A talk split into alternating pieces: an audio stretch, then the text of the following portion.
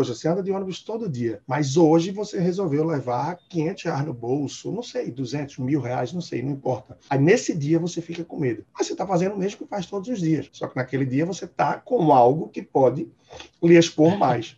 Então aí o seguro talvez venha com sentido inverso, né? Você sai todos os dias, mas sai com seguro, então você sai tranquilo. No dia que você sai com o carro e não está com seguro, você já se sente automaticamente mais inseguro e até com essa probabilidade de que, com esse medo, né, de que se isso acontecer e tal. Então a sensação, né, o emocional que o seguro traz também, ele pode nos dar mais tranquilidade em diversas, diversos meios, diversas Sim. formas, né? Eu viajei de Campinas para São Paulo, saí do escritório aqui, fui para o escritório lá e tô na estrada, toco o telefone e a minha sócia, ela diz assim, tudo bem com você? Eu falei, tudo tudo. Ela falou, como é que tá a estrada? Eu falei, tá ótimo, tudo bem, tudo calmo. Ela falou, ah, tá bom, tudo certo então. Eu falei, tudo certo. Eu falei, você não ligou só pra isso, por que, que você ligou? Ela falou, não, não, liguei sem querer. Eu fui pegar o celular aqui, liguei sem querer e aproveitei pra falar. Eu falei, tá bom, tá bom, até logo, até logo, tal. Quando eu cheguei aqui, ela falou, você não deu por falta de nada? Eu falei, não. Ela falou, você largou os documentos do carro em cima da sua mesa. Ela falou, quando eu liguei, você tava tão tranquilo que eu falei, eu não vou contar. E de fato eu passei na frente de guarda, banei a mão para eles, lá em São Paulo eu andei,